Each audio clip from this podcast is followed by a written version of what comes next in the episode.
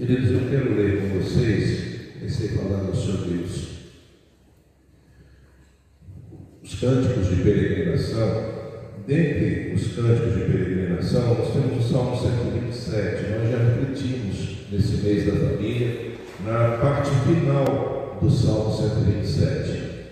Hoje eu quero pensar no início deste salmo e completar esse mês da família com esta reflexão. Salmo 127, eu vou ler os versos 1 e 2 apenas.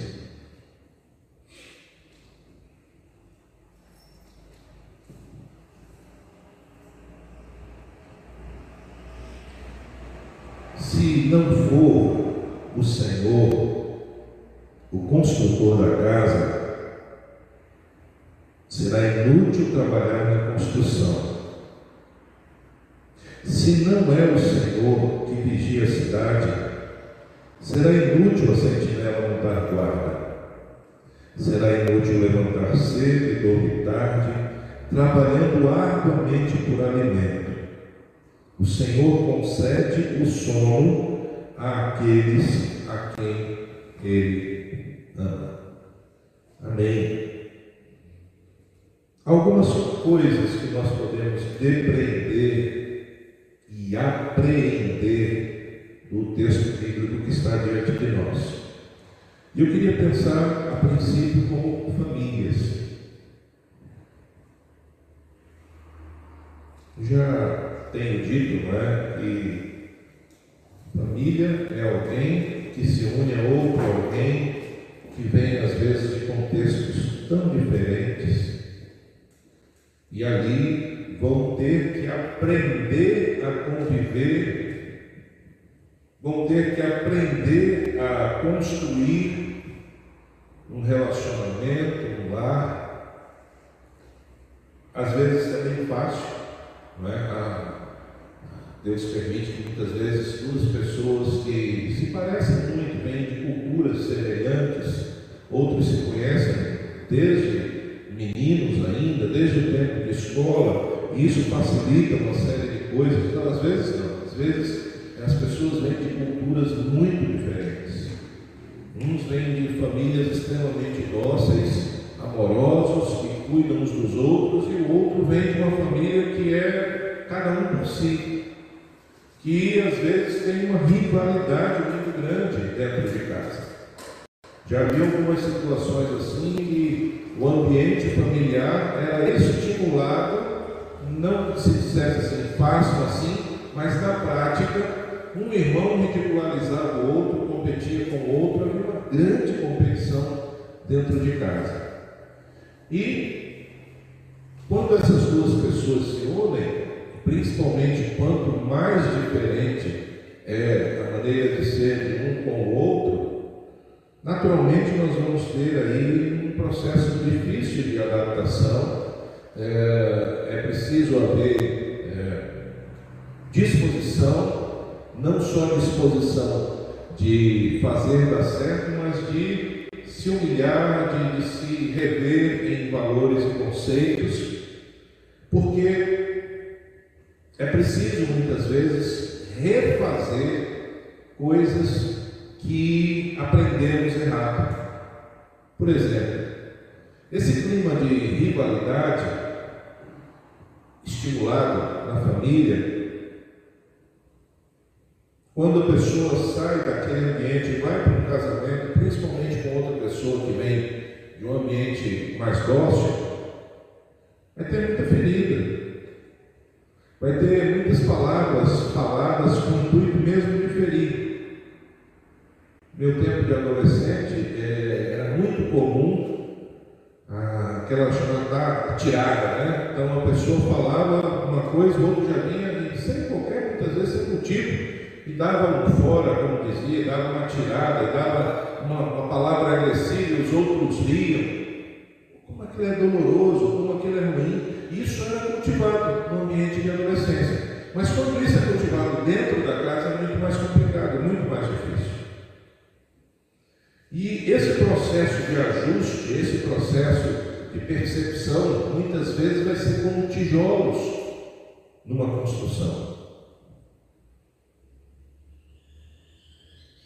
Paredes que nós precisamos demover, paredes que nós precisamos derrubar. E para isso nós precisamos perguntar para aquele que é o arquiteto, para aquele que é o engenheiro, para aquele que sabe realmente como é que se deve é, construir este lar.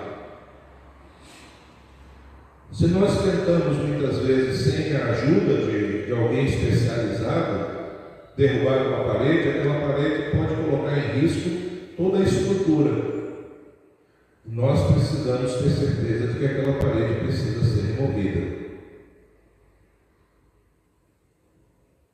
Colega Moveira, melhor dizendo, faleceu no ano passado, querido amigo Davi Cavalcante, serralheiro.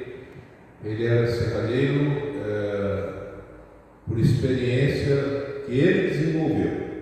Ele cismou que ia ser serralheiro em determinado momento e começou a aprender. Deus tinha lhe dado realmente muita intuição. E Davi se tornou tão especializado nos assuntos que em determinado momento ele foi convidado a fazer um serviço num, num local, num galpão, que servia como templo. E eles queriam fazer uma ampliação e o pastor chamou o engenheiro e o engenheiro disse, olha, tem que tirar esse ferro aqui para a gente subir. E esse ferro, na linguagem de construção, pelo menos no Distrito Federal é assim que é usado o nome, chamado tirante, esse ferro unia duas dois postos dessas estruturas pré-moldadas. E o engenheiro garantiu, pode tirar que não tem problema.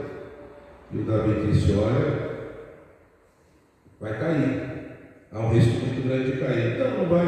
Ele falou, tudo bem, eu tiro, mas o engenheiro tem que estar aqui embaixo. Então, é, quando ele, com a esmerilhadeira, soltou o ferro, o barulho foi tão intenso e quando ele tentou unir de novo o ferro, o ferro já estava quase 50 centímetros afastado. E o engenheiro, que não era tão habilitado, se assustou e disse: O que, que nós podemos fazer para tentar corrigir algo que havia sido feito errado? E Davi então colocou um reforço de ferro, tentou puxar com algumas ferramentas ao máximo e colocou ali de novo aquele ferro. Nós precisamos de engenheiros habilitados. E engenheiros humanos falham. Deus é o supremo engenheiro. Ele sabe o que é melhor e ele não vai se equivocar. Ele não vai mandar remover algo que não pode ser removido e que vai nos desestruturar. Ele não vai mandar construir paredes onde precisam ser construídas portas.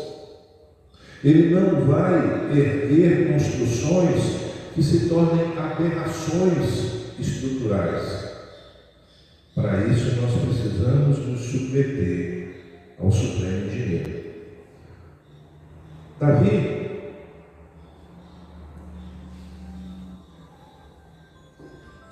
Perdão. Davi ele convidando o povo para ir ao templo, ele reconhece a casa de Deus como lugar da comunhão. Agora, seu filho Salomão, quando escreve o Salmo 127, ele já traz a avaliação não mais do local conjunto, mas da casa de cada um. Uma igreja não é formada por membros. A gente usa essa expressão. Igreja é formada por famílias, por pessoas. Quão fortes forem as famílias, tão forte será a igreja. Quanto mais problemas existirem nas famílias, naturalmente esses problemas repercutirão na igreja. Então não há como ter uma igreja forte sem nós termos famílias fortes, fortalecidas, Pastor, mas a minha família já tem muito tempo. Eu já estou casado há 20, há 15, há 10, há 25, há 30 anos. Agora meus filhos já estão criados. O que é lindo no Senhor é que o Senhor sempre pode fazer uma reforma, sempre pode trazer algo novo, e mais, ele sempre tem uma orientação firme, segura e adequada.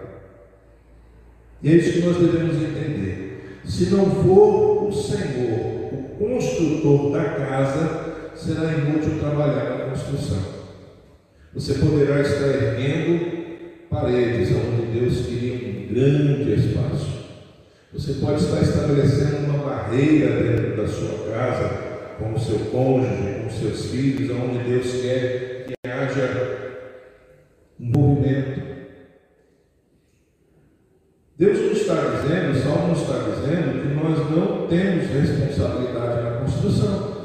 Ele não está dizendo, olha, fique de braços cruzados e Deus vai fazer tudo. Não.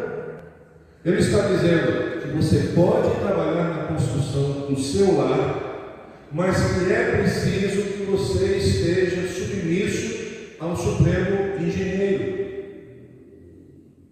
Se o Senhor não for o construtor da casa, será inútil você construir, tentar construir. Se você for tentar seguir por padrões do mundo, você normalmente vai trabalhar com coisas que desagradam a Deus. E por mais que você esteja empenhado em construir algo bom, você vai muitas vezes ter problemas graves. Em determinada cultura, por questão de respeito, mesmo ilustrando, eu não vou mencionar, cultura entende que é preciso desenvolver crianças que sejam fortes no seu sistema emocional. Concordo? Muito importante isso. A maneira deles fazerem é extremamente estranha. Não creio que seja algo generalizado, apesar de que a reportagem, já há bastante tempo, isso é uma coisa de 8, 10 anos que eu assisti, mas a reportagem colocava como sendo algo comum dentro dessa cultura. Os pais chegavam às vezes de madrugada, a criança dormindo e acordava a criança aos gritos, jogando água fria, porque dizia que aquilo ali ia fortalecer a criança. Outras culturas dizem que os filhos têm que aprender a caminhar por conta própria o quanto antes. Eu diria que está certo querer que os filhos tenham força emocional para enfrentar as adversidades, está certo entender que quanto antes os filhos devem caminhar é, por conta própria, mas não está certo forçar essa situação desrespeitando o outro. O maior felino que nós temos no planeta é o tigre, é também o mais feroz, é também o mais independente, mas é exatamente o animal que mais tempo passa na companhia de sua mãe. O tigre, ao contrário dos outros felinos, ele fica três anos na companhia da sua mãe que cuida em todos os detalhes, até que na sua estrutura ele esteja fortalecido. Até que naquilo que deve acontecer normalmente, ele se fortaleça. Eu abandonar uma criança num quarto escuro para que ela aprenda a não ter medo do escuro, pode criar problemas ainda maiores. Então, há pensamentos dentro dos conceitos humanos, há profissionais que defendem isso. Há profissionais que dizem que a criança tem que se tornar independente, para ela se tornar independente, ela tem que aprender a se virar. Mas isso no, no sentido de os pais deixarem a criança quase que no abandono para que ela aprenda a se desenvolver. Será que Deus faz isso? Será que é esse a maneira como Deus aprova? Nós precisamos entender que o Senhor Supremo, Ele está conosco todos os dias. Senhor Jesus, se nós não precisássemos de, de acompanhamento, o Senhor Jesus dizia, olha, eu estou indo para o Pai, vocês vão ficar aqui, se virem, estão por conta própria. Não é isso que Jesus diz. Ele diz, olha, eu vou mandar o Consolador, o Espírito Santo, e eu estarei com vocês todos os dias. Então, veja que no, no modelo da palavra de Deus, esta companhia permanente, ela é fundamental. Há uma frase que é da nossa cultura, talvez aconteça em outras culturas também, mas é uma frase que sempre me causou muito incômodo desde a minha infância. Come do meu pirão, prova do meu cinturão. O que, você está dizendo para o filho? Que na hora que ele não quiser mais o cinturão, que vai embora.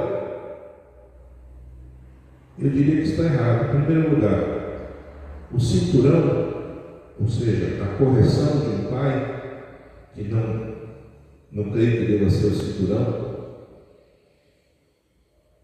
ela deve acontecer mesmo quando os filhos já forem pais. Eu disse isso há dois domingos atrás. Ser pai, como disse irmão Rosa, também mencionei, é a arte de se tornar inútil. Mas isso tem que ser um processo natural de independência e não abandono dos pais. Os pais não devem criar um ambiente dentro de casa tão hostil, tão desagradável, que o melhor caminho para o filho, a melhor opção para o filho seja ir embora.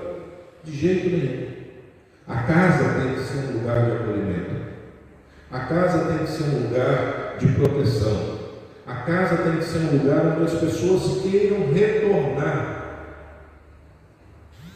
dos pais aos filhos, dos filhos aos pais. Nós precisamos, queridos, entender que, por mais que os conceitos humanos sejam é, validados, nem sempre eles são válidos. Veja a diferença. Tem conceitos humanos validados, tomados como certo, mas nem sempre eles são válidos.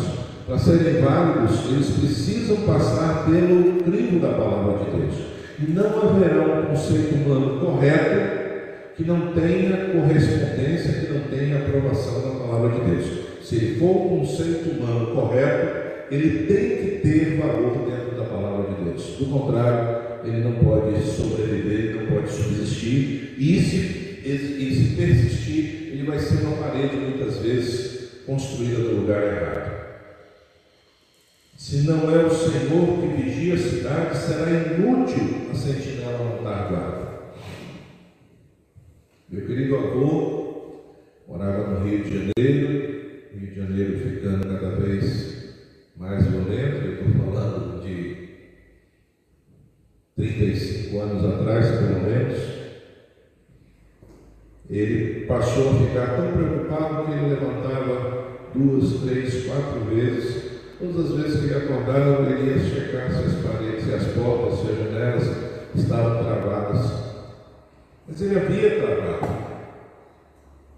Mas todas as vezes ele ia fazer isso. Deixava de ter o repouso suficiente, necessário deixava de descansar porque queria fazer aquilo que na verdade primeiramente pertence ao Senhor. Ah, mas nós temos que ter preocupação.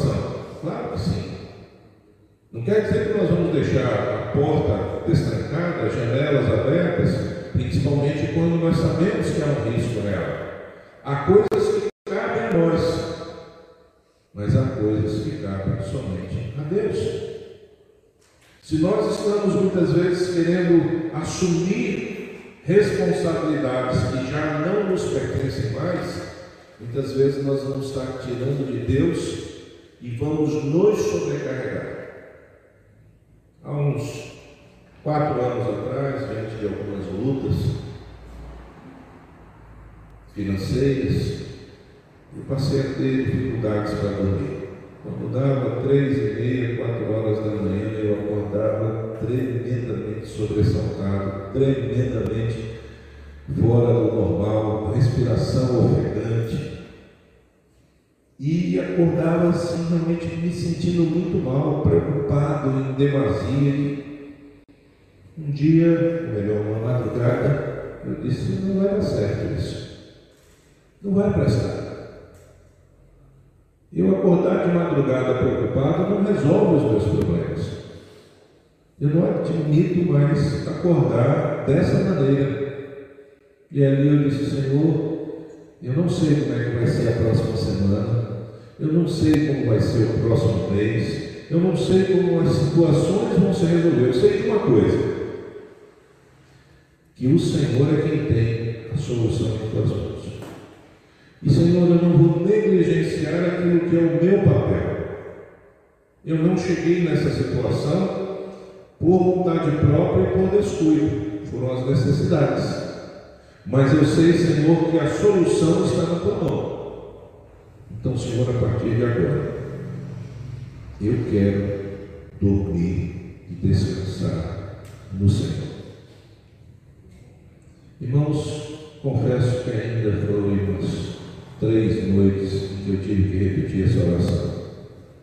Mas depois disso, nunca mais, nunca mais mesmo.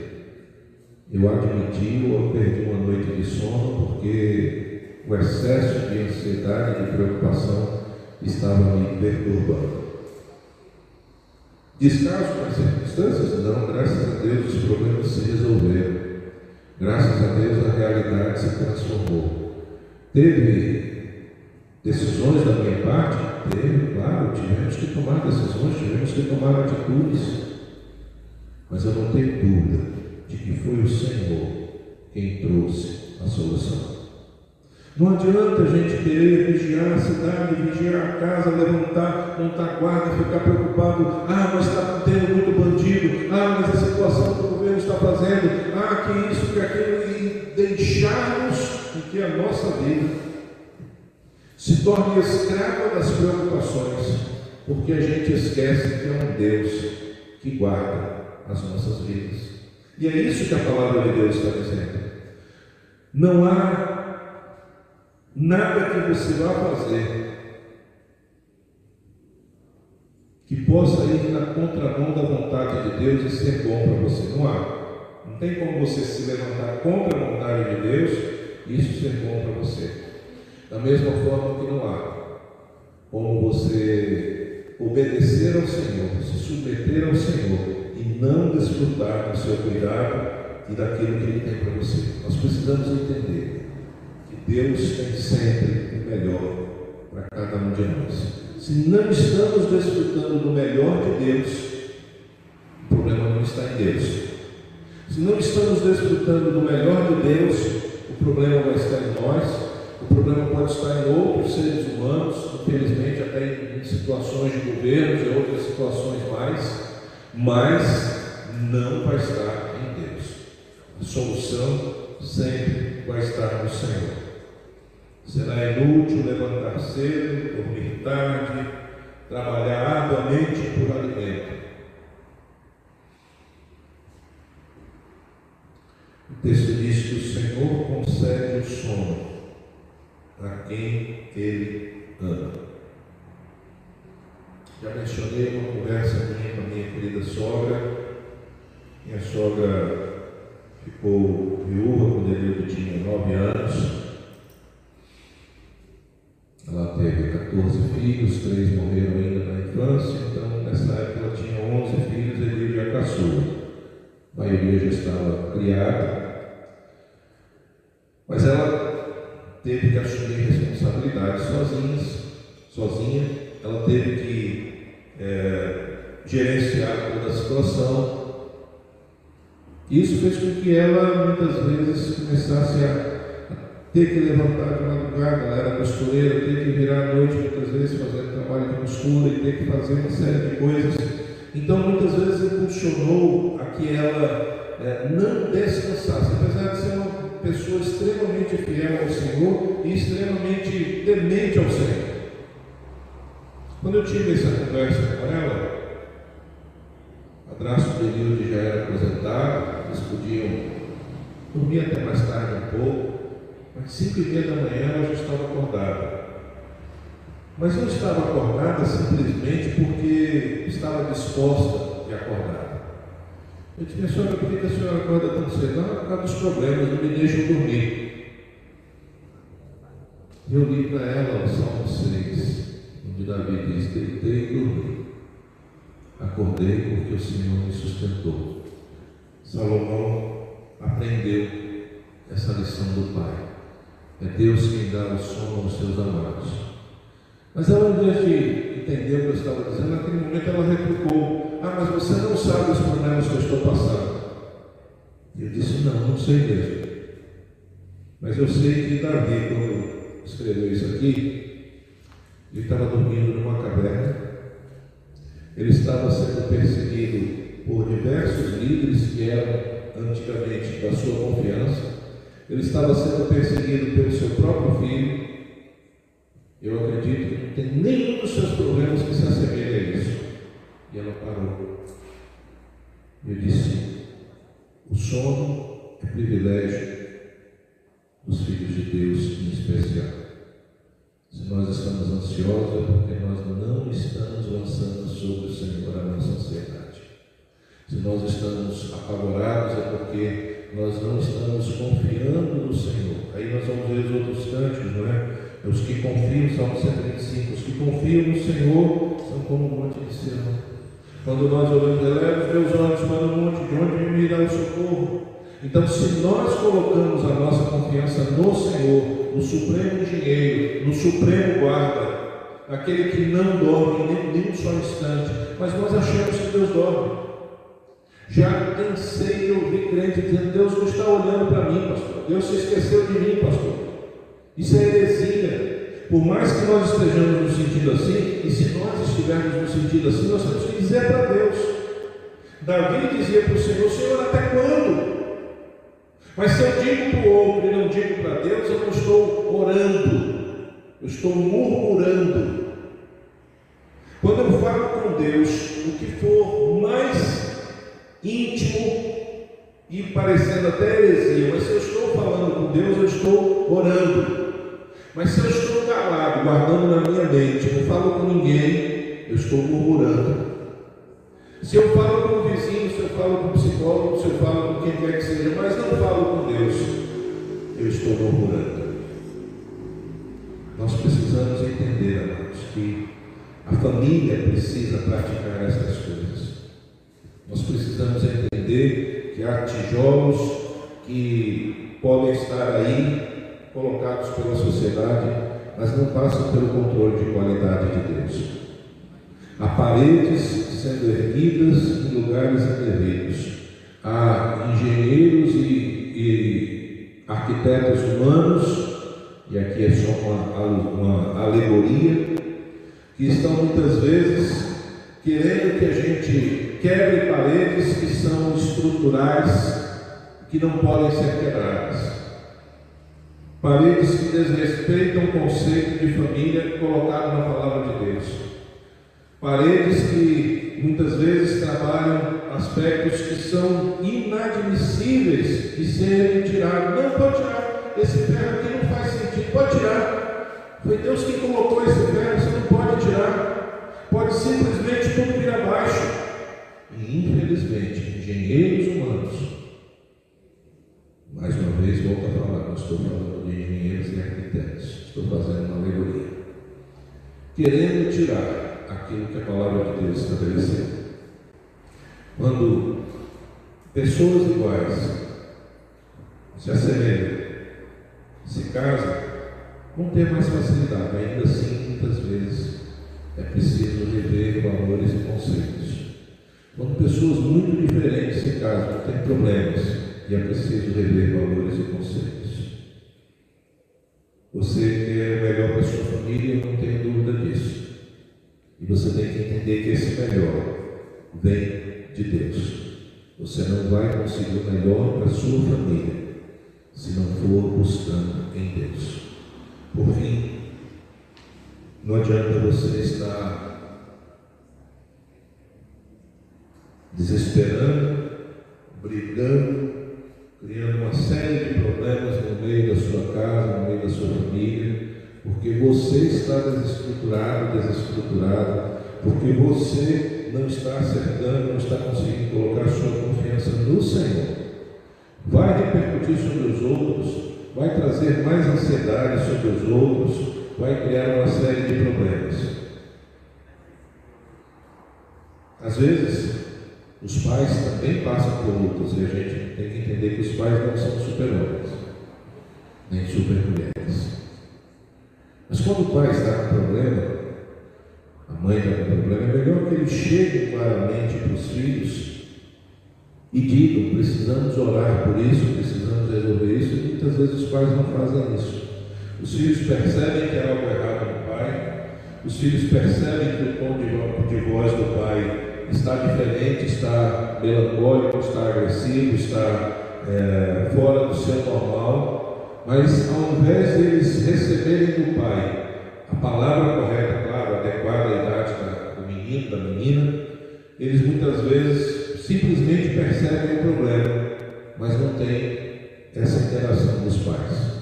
Os pais deveriam ensinar os filhos a confiar no Senhor. Meus filhos, nós estamos com lutas financeiras, nós vamos ter que diminuir algumas coisas, nós vamos ter que rever valores, nós vamos ter que rever algumas situações, mas Deus vai nos dar a solução, Deus nos vai dar a bênção, e eu preciso da ajuda de vocês. Meus filhos, sua mãe e eu estamos passando por algumas tribulações, vocês estão vendo que a gente está discutindo mais, tá, mas nós queremos o melhor para a nossa casa nós vamos pedir a Deus. Os filhos estão vendo os pais muitas vezes discutirem e brigar, mas não estão vendo muitas vezes os pais entenderem que são falhos, são frágeis e se colocando à disposição do Senhor. Deus quer erguer a sua família cada vez mais. Deus quer que a sua família tenha estruturas firmes, bem solidificadas na palavra de Deus, bem alicerçadas na palavra de Deus. Deus quer que essas estruturas tenham portas que comuniquem entre os cômodos, que permitam interação Deus quer que tenha um telhado de bênção sobre a sua casa. Deus quer que a sua casa tenha muros de proteção. Interessante, é, uma das recomendações do texto bíblico, eu, eu acho, irmãos, incrível como a palavra de Deus fala de tantas coisas. Há uma recomendação no Velho Testamento dizendo que as pessoas deveriam, eh, as casas normalmente tinham uma espécie de não vamos dizer que era laje, que não era laje, mas como se fosse uma laje. Um andar superior fazia a cobertura. E muitas dessas casas davam acesso à, à parte superior, porque ali se secavam grãos, roupas, etc. A preocupação da palavra de Deus é que as pessoas colocassem um muro de proteção lá em cima, para que não fosse responsável pela queda de uma criança. Olha que coisa incrível. Hoje nós temos toda uma preocupação não é? Ah, das leis para trazer segurança, algumas vezes até excessiva. A palavra de Deus lá atrás já mostrava.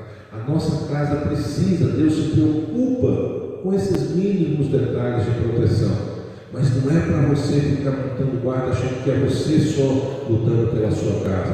Não é para você ficar preocupado com o recurso de amanhã, achando que é só você quem tem essa responsabilidade. Deus traz para você tudo que é bom. Deus que permite que a sua casa seja vitoriosa. Então não deixe Deus de fora no dia a dia da sua família. Uma família vitoriosa é uma família que vive Deus intensamente em todos os instantes. Não é uma família perfeita. É uma família vitoriosa porque consegue superar até mesmo as limitações humanas. Que Deus possa tornar a tua família uma família cada vez mais vitoriosa. Que você possa entender que por mais que pese sobre você pai, sobre você mãe, responsabilidade sobre a sua casa, Deus sempre vai ter a primazia. Ele é o construtor primeiro. Você não vai conseguir ser vitorioso se trabalhar contra aquilo que Deus estabeleceu. Você não vai conseguir ser vitorioso se você simplesmente achar que pode abrir mão de Deus, da presença de Deus. Mas quando você entende que você faz a sua parte e Deus sempre vai fazer a dele, você harmoniza as duas coisas, você vai viver o melhor e a vitória e o progresso da sua família. Que Deus nos abençoe, que Deus nos permita viver famílias cada vez mais vitoriosas, famílias que procuram assemelhar as nossas necessidades com o cuidado, com o amor de Deus.